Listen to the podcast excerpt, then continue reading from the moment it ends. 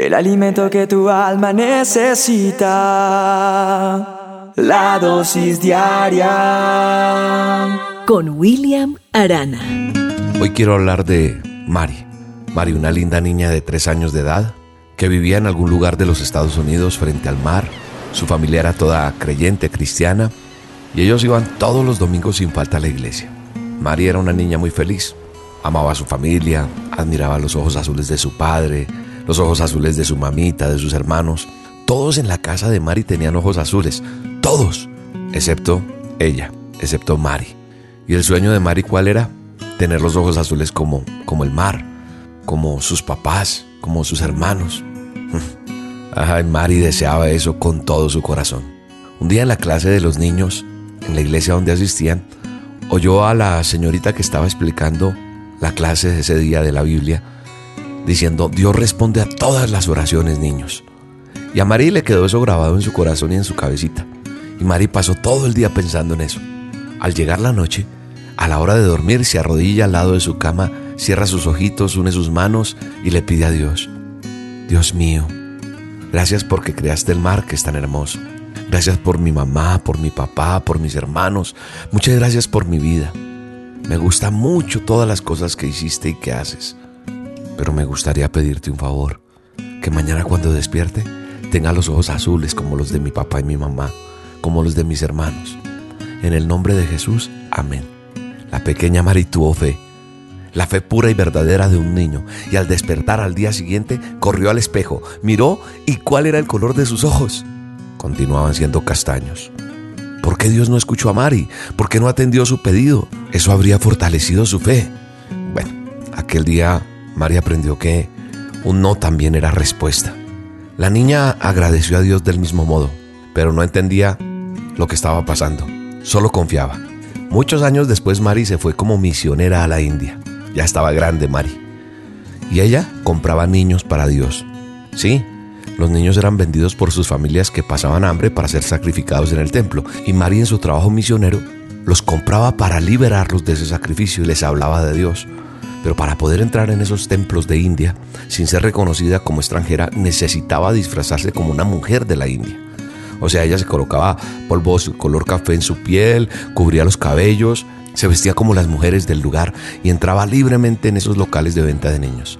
Mari podía caminar tranquila en todo ese mercado infantil, pues aparentaba ser una mujer hindú. Un día una amiga misionera la miró disfrazada y dijo, Wow, Mari, menos mal que tienes los ojos castaños y no claros como los de toda tu familia. Eh, el Dios que nosotros servimos es el Dios más inteligente. Él sabe cómo hace las cosas.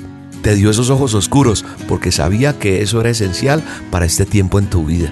Esa amiga no sabía cuánto Mari había llorado en la infancia por no tener ojos azules. Pero Mari pudo finalmente entender el por qué aquel no de Dios de hace tantos años. Bueno, ¿cuál es la enseñanza hoy para esta dosis? La enseñanza es que Dios conoce cada lágrima tuya. Él sabe esas lágrimas que han rodado en tus mejillas. Él sabe que tú tal vez quieres ojos de otro color o otra cosa, no sé, eso que tú tanto has anhelado y que le preguntas a Dios por qué no tengo esto, por qué pasó esto, por qué aquello.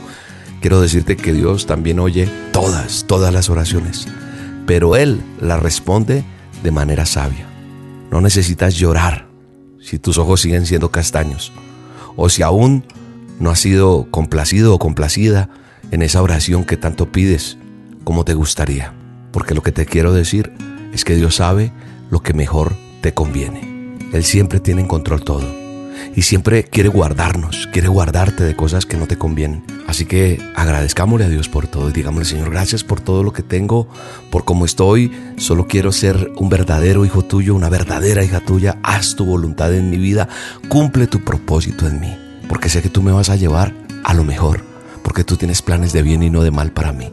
Te agradezco, Señor, perdóname por quejarme, perdóname por pelear contigo, por hacer lo que hago, y descanso en ti en el nombre de Jesús. Hoy te mando un abrazo y te bendigo en este día. Todo lo sabes de mí cuando miras el corazón, todo lo puedes ver muy dentro de mí lleva mi vida a una sola verdad, que cuando me miras nada puedo ocultar. Sé que es tu fidelidad que lleva mi vida más allá de lo que pueda imaginar. La dosis diaria Con William Arana.